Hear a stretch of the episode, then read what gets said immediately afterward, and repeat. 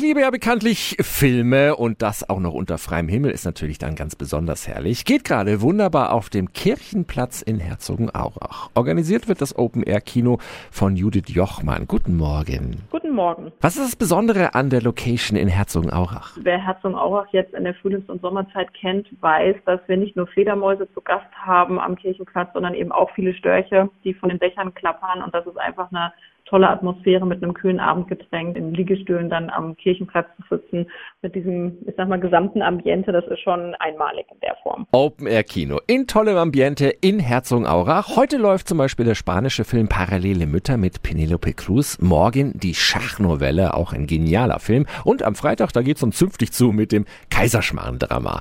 Alle Infos und wie Sie an Tickets kommen, gibt's auf radiof.de.